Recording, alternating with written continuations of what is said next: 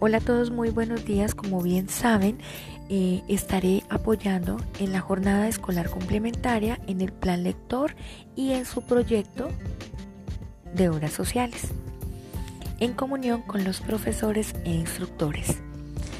Eh, les recuerdo que es importante que este aprendizaje, para que sea posible, eh, debe ser una comunión entre ambas partes, tanto ustedes como alumnos y nosotros como profesores docentes, en los diferentes ambientes y apoyados por las herramientas educativas y la tecnología.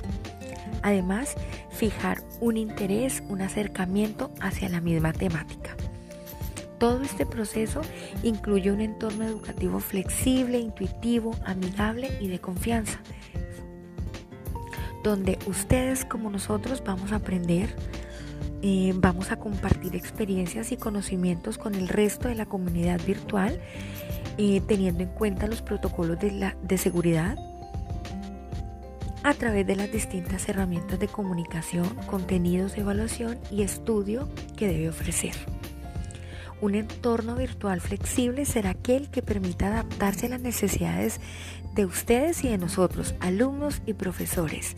Es fundamental la participación activa de todos los miembros para conseguir una cooperación equilibrada y abierta hacia el intercambio de ideas.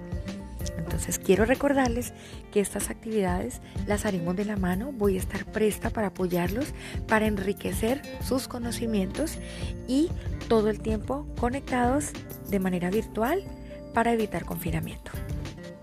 Quedo atenta. Buenos días.